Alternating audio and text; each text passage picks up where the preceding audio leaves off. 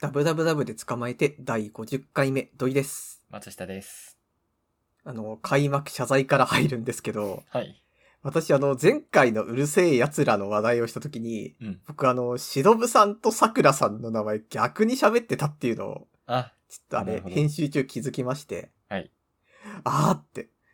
あの時なんか、うるせえ奴らこう、にわかの喋りをしてたけど、本当の本当のにわかが出ちゃったって思って。 いやいや、まあまあいいんじゃないですあーっかて。ちょっとね、落ち込みがありました。 3話かな ?4 話かな見ましたまだ見てないですね。あ、めん、面倒出てきたやつそう、まあまだ私、面倒をチラ見せしたところで止まってまあす。、なるほど。いや、普通に面白かったです、今回も。あ、そうなんだ。うん。やっぱアクセルかかってきた感ありますかかってきて後る半ね、で完全に。うん。じゃあちょっと楽しみにしておきます。はい。そう。あとね、全然関係ない話を一個、はい、やっていこうと思うんですけど、うんツイッターがその、イーロン・マスクがどんどん幅利かせ始めたじゃないですか、最近。まあ CEO です から。はい。トップですから。 そう、私たちのツイッターがイーロン・マスクにこう乗っ取られてるんですよ。うん。いや、俺はそう、あの、イーロン・マスクのこれまでの行いから、ツイッターをどうするかっていうのをこう、推理していきたいと思うんだよね。はいはいはい。はい。なあ、イーロン、お前はツイッターをどうするんだっていうことです。 で、ヒント集としては、イーロンのまあ人生的に言うと、イーロンは10歳でプログラミングを習得して、12歳で自作のゲームソフトを作りました。へー売りましたうんうん、これ、マジ、なんか天才エピソードじゃん。っていうか、うん。憧れちゃうやつじゃん。うんうん。で、そこから一気に成長して、ペイパル、テスラ、スペース X をものすごく成長させましたと。これも、うんなんだろう、すごいエピソードっていうか、普通にものすごいことじゃん。そうっすね。まあテスラ、まあちょっとか環境にいいのかわかんないけど、まあ電気自動車を、とか自動運転をもう何十年も早めた。テスラがいなかったらもっと遅かっただろうっていうレベルですよね。うんうん。で、えー2021年は世界一の富豪です。うん。ジェフ・ベス、ジェフ・ベソスを抜いて、世界で一番金持ってるのがイーロン・マスクなわけね。はいはい。っていう、まずこの、生い立ちからしてどう、どう、どうですか生い立ち、うーん、私はあんまイーロン・マスクに詳しくないですけど、うんなんか、才能ってか、なんかこう、なんて言うんだろう。やるぞってしてからの動きが爆速人間ですよね。ああ、そうですね、きっと。そうなんだよな。あー世界一の富豪っていうのがね、頭いい人が見るツイッターって別世界なのかなってちょっと思っちゃいません あどうなんだろう。俺たちのクソツイートを考えてくれてるのかっていうのはちょっとわからんところだよなとは思う。ー。てか、なんか、どうなんですかね。それこそさ、前もちょっと話したけど、あらゆる企業がその、利益を得て会社を大きくしてっていう、そのサイクルを続けなきゃいけないものだとは私はあんま思ってないんですけど、うん。でもやっぱりその、ツイッターとそういうものだと思ってるからこそ、買収したわけじゃないですか、イーロン・マスクうん、は。多分、そう。そうだだからね。ツイッターを買収しようと思っている、思っていた人間がツイッターのトップになるっていうのが、まずこう、俺たちにとって生きにくくなってると思うんですよね。 え、何そそこでくじけて欲しかったわけ そう、くじけるっていうかなんか、そんな価値ないっすよ、みたいな気持ちなんですよ、こっちとしては。あー、そういうことそう、なんていうかその、会社をでかくするっていうもの、ツイッターをあんま噛み合うものじゃないんじゃないですかっていう。あー、なるほど。なんか、なん銀融詩人みたいな感じでツイッターはあるみたいな感じ。あ、そう、そう、まさにそうです。あー、なるほど、なるほど。なるほどね。だから、もう、イーロン・マスクがさ、うんこう、それこそ、ツイッターの CEO になってからもさ、うんなんか、結構無茶ぶりをガンガンやってるわけじゃないですか。うんで、なんか、これしてこれしてって言って、いや、ちょっとこの、この期間でこれやるのきついっすよ、みたいなのをみんな思ってるよ、絶あ対、みたいなは。いはいはい。はいはいはいなんか、それでもこう、ガンガンやろうやろうってやってるけど、うんなんか、こう、イーロンとしては、明らかにこう、利益を出し、出すような、スポンサーをこう、捕まえてくるようなことを従ってるわけじゃないですか。まあ、確かにそうだね。それを考えると、おそらく、この後あるのは何だろうな。なん、やっぱりツイッターメディアミックスあると思いますよ、私は。あー、うん、それはもうなんかイーロンも多分言ってて、スーパーアプリにしたいって言ってるんだよね。へえ。うん、スーパーアプリっていうのは、まあ、 LINE とか、あと、まあ、なんだっけ、えー、テンセントが作った、あ中国でいい、あ、バイ、んまあ、ちょっと忘れちゃったんですけど、何でもできるアプリにしようとしているのは、なんかそうっぽい。へえ。普通に嫌だなって思っちゃ った。あ、なに、もう詩人でいいのマジでそうです。あ、そう。もうつぶやくことしかできないみたいな。ああ、なるほど。ああ、そそうね。それは、そう。で、えっ、と、まあ、行動としては、全取締役を解雇うんうん。して、鳥は自由になったとつぶやく。で、えっ、と、なんか長い公式文みたいのを出して、えー現時点でツイッターが広告主のにとって安全な場所だと自分自信を持って言うことができないと。うん。言う。あとは、まあちょっとこれ有名ですけど、サンフランシスコのツイッター本社に入る自分の姿を映した、えー動画をツイートして、えー洗面台を両手に抱えて、えーめちゃめちゃ笑ってる動画、あの画像がある。うん。で、これをじっくり考えてみて。Let the ski sink in. まあシンクと、あの、洗面台をかけてるんでしょうね。ああ。っていう動画をツイートした。で、えっ、と、認証バッジを有力化しようと考えていうる。ん。で、えー最後に基本的にツイッターはお客様のブランドを強化し、企業を成長させる世界で最も尊敬される広告プラットフォームを目指しています。つぶやくと。うーん。目指さない方がいいんじゃないかな。うーん。でも、確かに、その、広告に対してちょっとうがった見方をしてしまう SNS だとは思うんですよ。うん。時々さ、あの、個人が広告で出してるツイートとか流れてくるじゃん。うん。あれ見た時にさ、え、お前、これをツイッターでお金払って流してるのかよって思う節が私はあります。正直ああー、はいはいはいはいはい。でも本当はこう、そういうんじゃないんですよね、きっと。 なんかみんな、俺がこれ頑張ってるから見てくれよっていうのをやって、俺たちも、うおーすげえってなるのが多分イーロン・マスクの思う望ましい姿じゃないですか。ああ、そうだね、そうだね。だとしたらすげえ健全なんだろうけどうん、ただいかんせんそういうモチベーションの人間がツイッターにそもそもいないっていう。うわー。だからそこは、やっぱ違う、いますよ、多分。全然いると思うよ。いるのかなそうそれイーロン・マスクの見えてる世界がそうっていうだけじゃなくあ、て。そうそうそう、それも含めて、そう。だから、なんだろうな。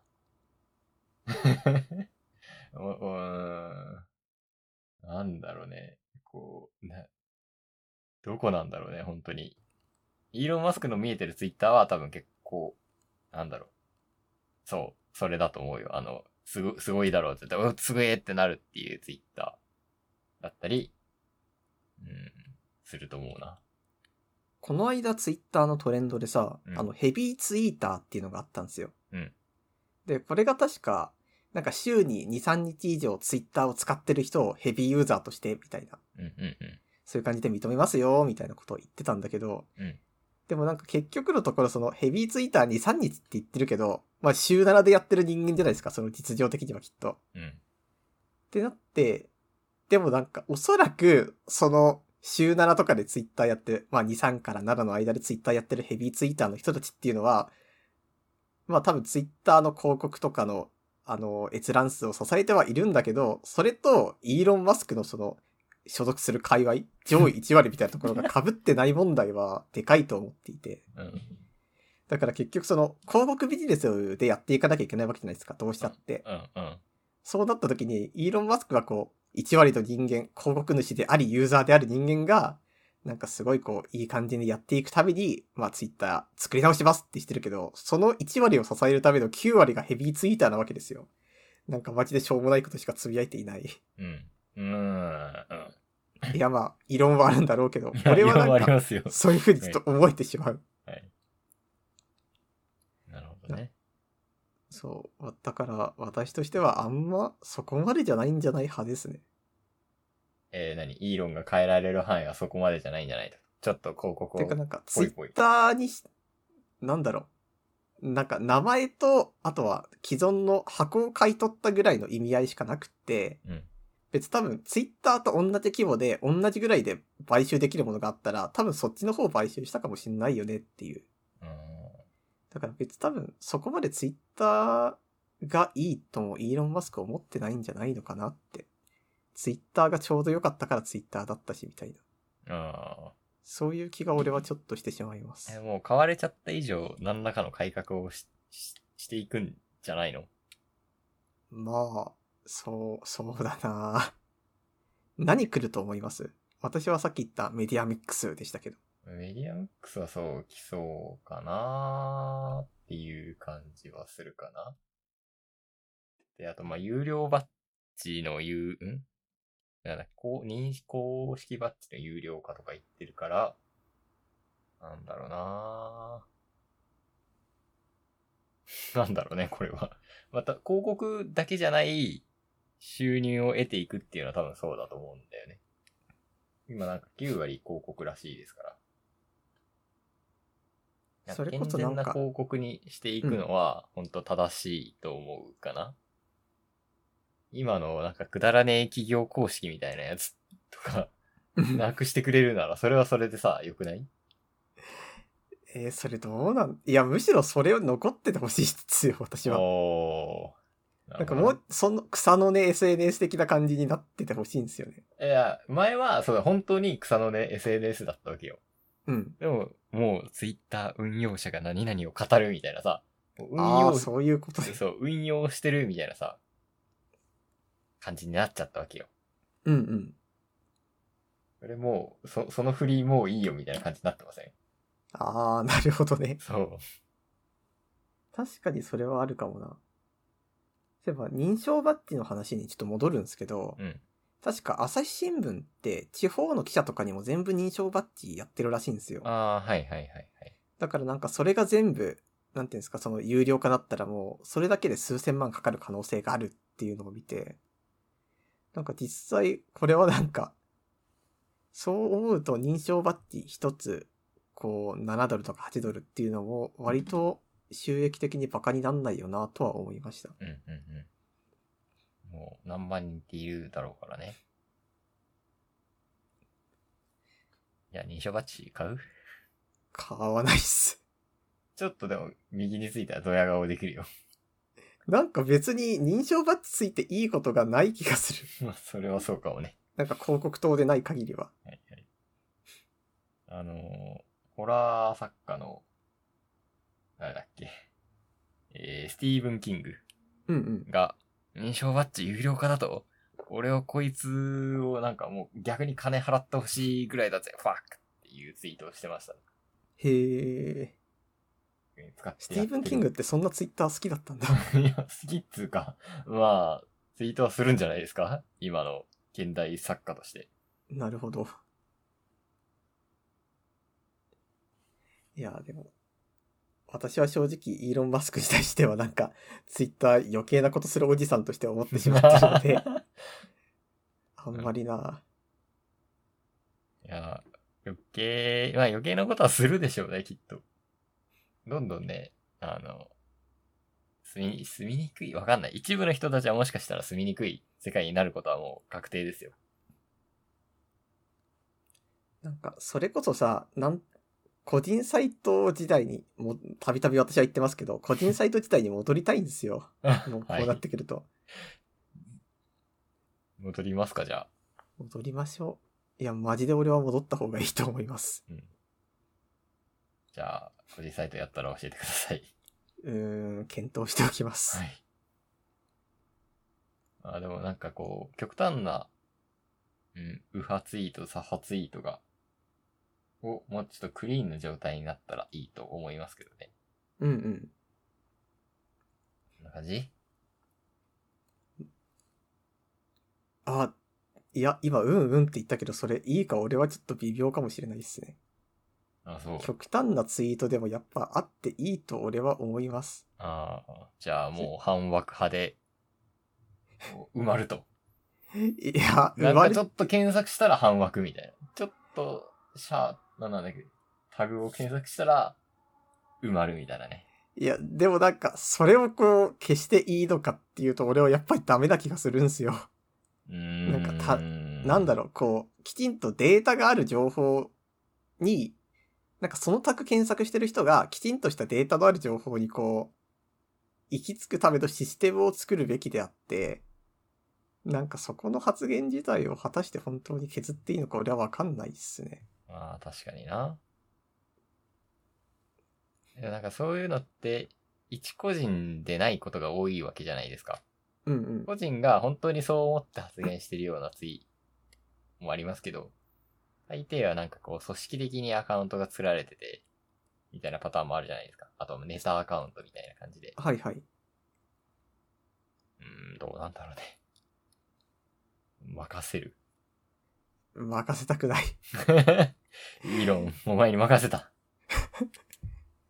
それこそもうなんか、ツイッター学生運動みたいなちょっと起きてほしいっすよね。ツイッターは俺たちで統治するっていう一般ユーザーと、いや、俺がやるっていう、イーロン・マスクのな。るほどねさあ、どうなるんでしょうか。だからトランプ大統領のアカウントが消されたけど、それも残しておいた方がいい派。あー。難しいけど、でも、どうな、いや、でもそうだな。あー、それこそツイート、なんだ、あれってなんか、こう、ホワイトハウスの方に行けみたいな、議事堂の方行けみたいな感じで煽るようなものがあったじゃないですか。煽ると取れるような。うん。なんか、ああいう風な発言になってくると、やっぱりあれは普通の削除体制、削除対象になるんじゃないですか。ああ、なるほどね。だからそれこそさっきの反枠だったら、それはなんか、かデータで、データがあるなしっていうのはまああるにしても、個人の主張だからまあよしだけど、うん何かしらのそういう煽るようなものだったらまた違う派です、私は。なるほど。少なくとも個人が考えて、なんかツイートをする分に関してはまあ、そこまででもっていう。なるほどね。まあ、なんかな、どうなんだろうね。つぶやくことねえけど、みたいな感じかな、もまあ今後、今後、俺は震え、 震えながらツイッターの明日について考えていきます。う。 はい。ちょっと全然関係ない話、一個やっていいですかね。はい。あの、このラジオでたびたび言及している、あの、アニメ、アークナイツ、てか、アークナイツの話なんですけど、うんまあ、アニメ化をしますみたいな話をこの間したんですが、まあ、見事にしたわけですよ。この間、第1話が放送されて。うん。もうこれがね、抜群に良くっておう。やっぱりさ、アニメ化しますよってなった時に、まず何を思うかっていうとさ、対象者はどこかっていう話なわけですよ。うん例えばなんか、これは、まあ、アプリのユーザーが楽しむためのアニメにしますよとか、もしくは新規層になんかこう、どんどん広めるためのものにしますよとか、あとはなんか純粋にキャラがみんなみんな動いてるキャラ見れたら楽しいよねみたいなぐらいのアニメ化だっては言ってしまうとあるわけですよ。うん、うん、うん。で、その中でアークナイツは、マジでこう既存ユーザーに対して、その、あんたらこれが見たかっただろうみたいなのをドーンと出してて、そこがすごく良かったっすね。えっていうかあの、ー。 うん。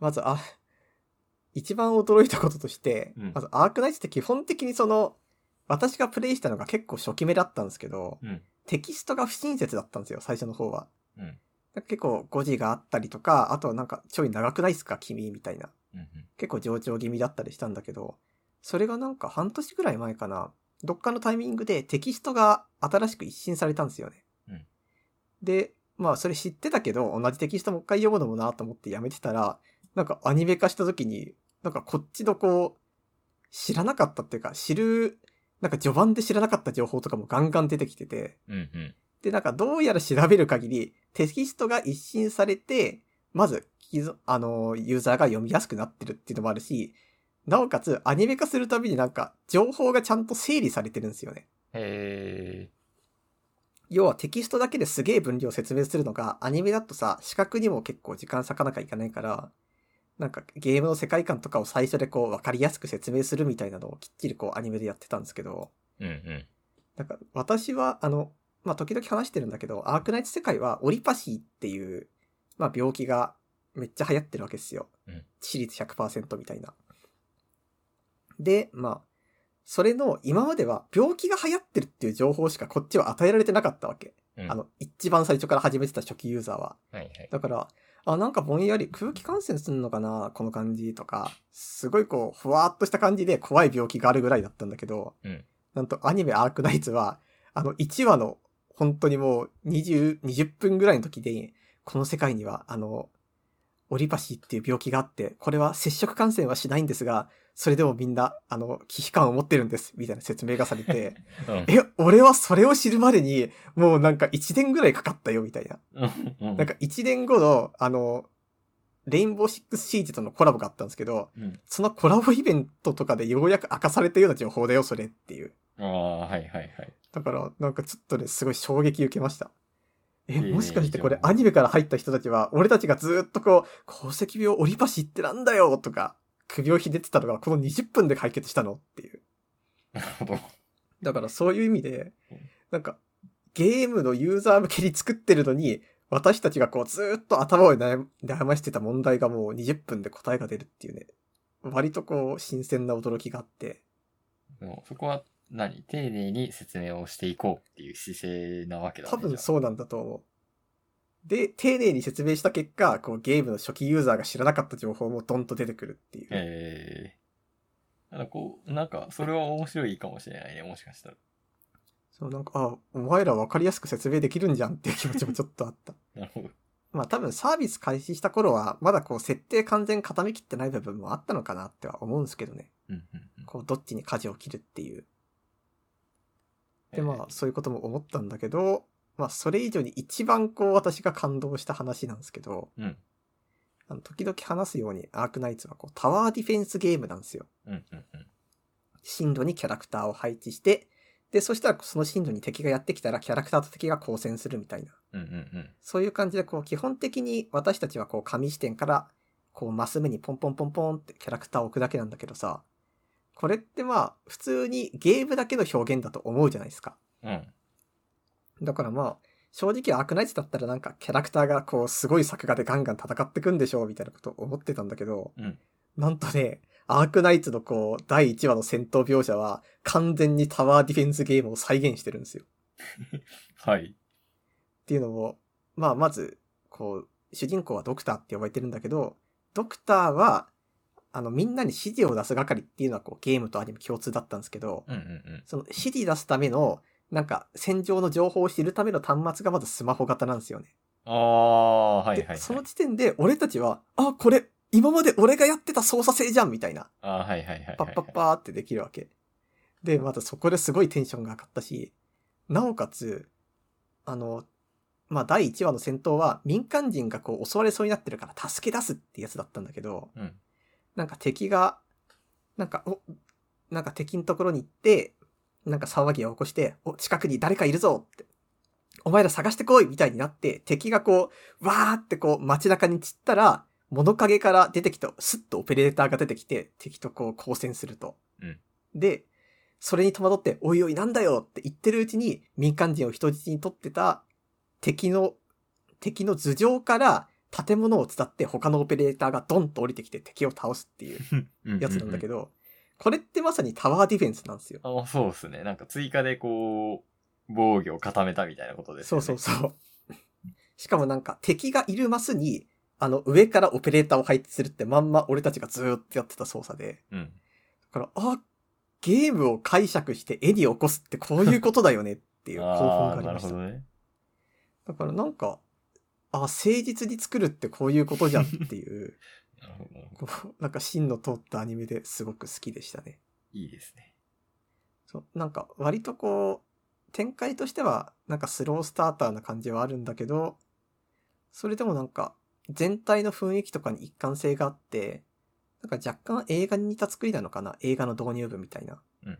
そういう感じで個人的にはもう抜群に面白かったです。えー、えこの、何馬娘みたいな女の子は 主人公じゃないのそれは、うーん、えっと、ヒロインじゃないけど、相棒みたいな感じええっと、なんかいち、ドクターが、あの、所属してるロドスっていう組織の、うんまあ、すごい偉い人ですね。ー、おえこれは激おすすめアニメです。わかりました。あれなんか、サブスクで公開されてますされてるっけアークナイツな。んか見ない、見な、見ないからあんまり気づかなかったわ。ああ、なるほど。そう。なんか土井先さんが話してるので、なんか気づいたら見てるんですけど、うん。気づかなかったな。じゃあサブスクや、でもこの時代にサブスクやってないなんてことなさそうだけどね。たまにありますけどね。気づいたら見てみます。はい、お願いします。あ、サブスク配信してますよ。お、な、何でですかアマプラとネットフリが入ってれば。えーっと、あ、アマプラも入ってますね。じゃあ、アマプラで見てみるか。ありがとうございあ、そういえばアマプラ関係の話題一個話したいなと思ってて、ます。うん。あの、アマゾンミュージックああー、はいはいはい。解約されたじゃないですか。なんか、すごいらしいね。話題らしいね。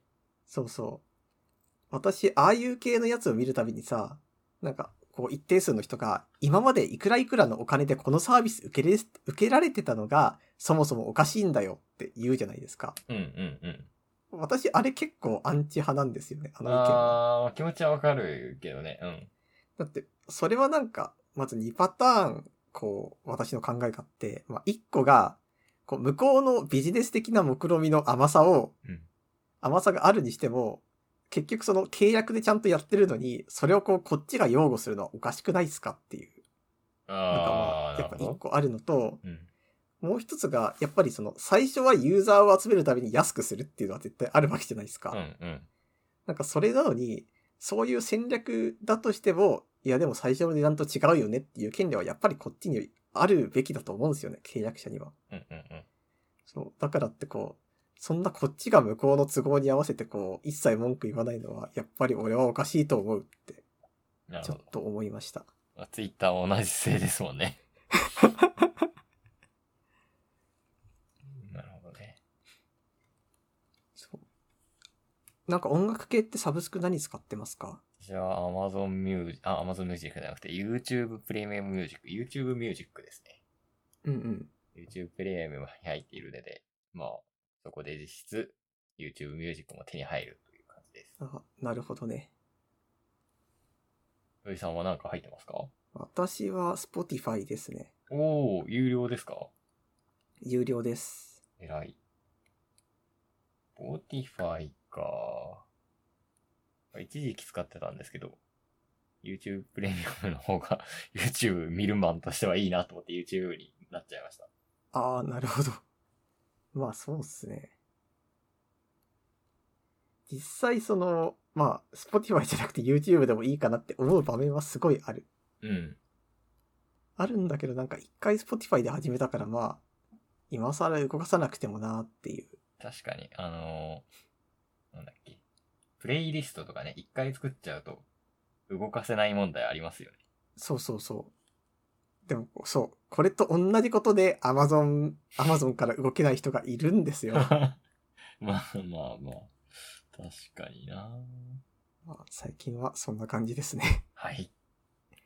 じゃあエンディングいきますか。ダブダブダブで捕まえて。エンディングです。ほいえー、最近私、シェーバーを買いまして。はい。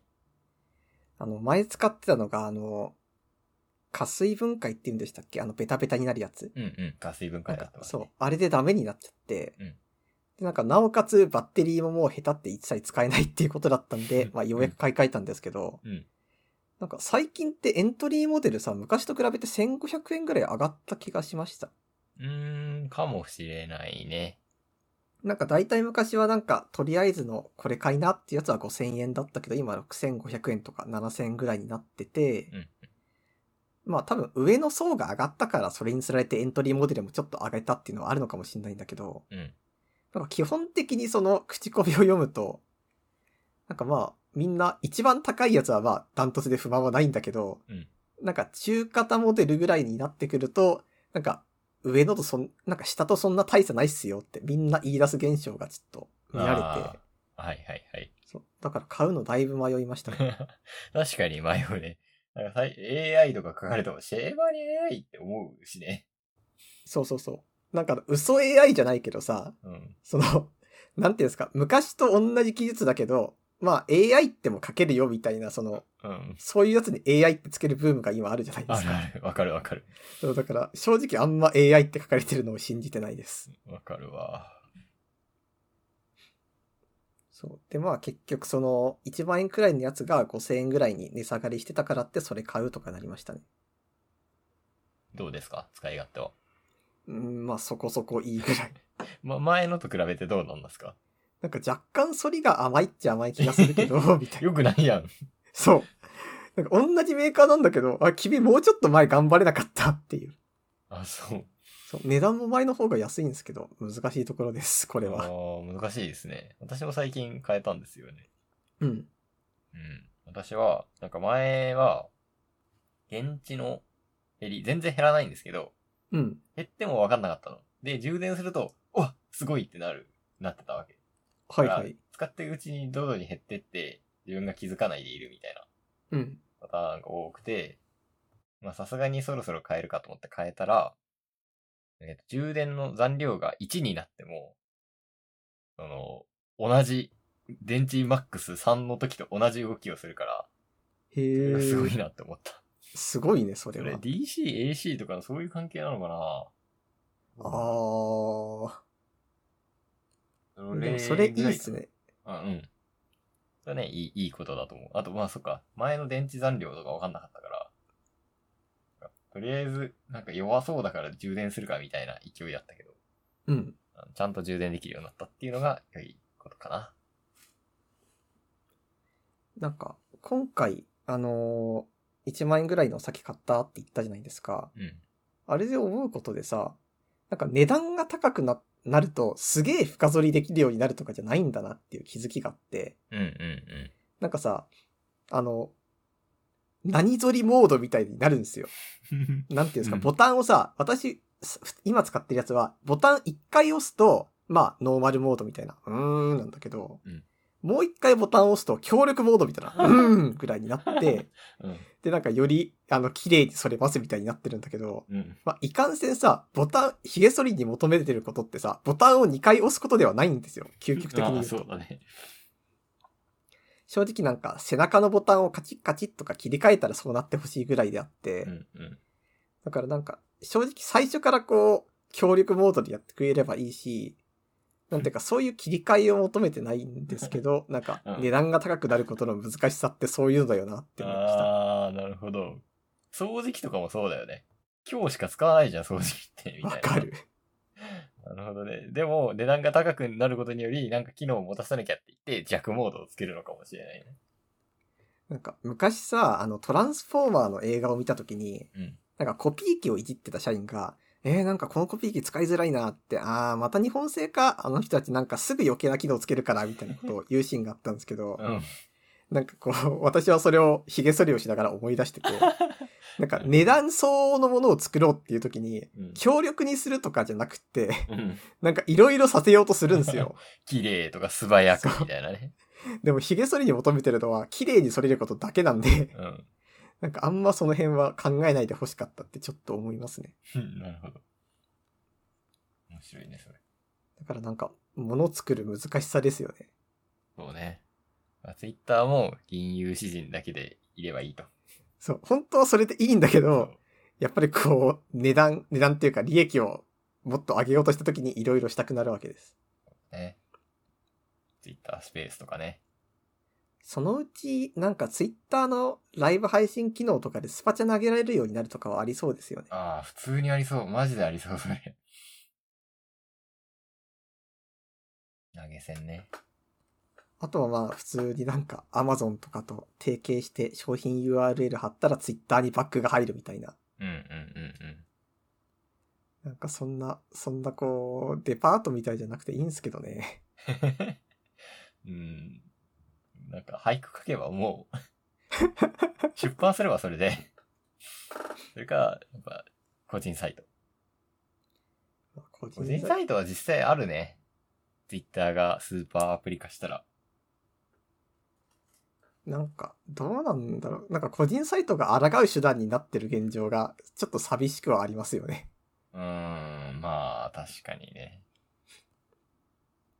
個人サイトもななんかもう、ブローカーサービスってあんまり派手じゃな、派手じゃないっていうか、ゴーゴーみたいな感じじゃないじゃん。うん、今うん。アアメーバアメーバとか、マイフチ2とか、ライブドアとか、ココログとか、あんまりこう、勢いに乗ってるっていう感じじゃないじゃない。そうっすアね。メーバはちょっと別なのか。なんかもう、今やるなら、あの、ワードプレス、ワードプレスから自分でやりますみたいな感じが増えてきているよね。これでまあサイトの時代かな、じゃあ。まあ実際それはありっすよ。まあ、そん、実、まあでもそうなったらいいけど、いいけど問題だよな、 やっぱり。いいけど探しにくすぎるで しょ。情報を。だから、いや、すす何のために Google があるんですかって話ですよ、そうなると。あの、Google は、もうあれは広告屋さんだからさ。広告出しまくってるわけよ。個人サイトに。い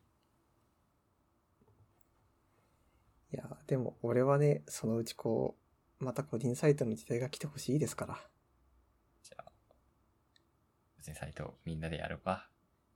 で RSS でね、更新通知受け取って。 使ってますか ?RSS。もうほぼ使わない。あの、私最近使ってますよ。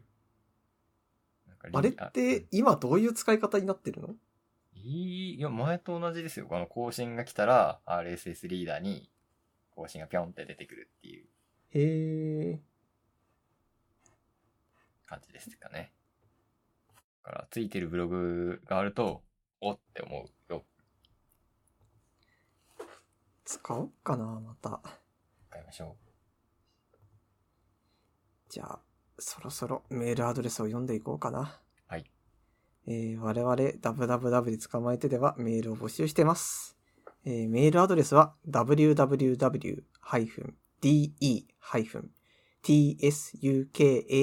www-de-tsukamate アットマーク google-groups.com です。ホームページの方からもね、メールフォームの方あるのでよろしくお願いしますう。。はい。じゃあ次回の更新は2週間後ですね。えーありがとうございました。ありがとうございました。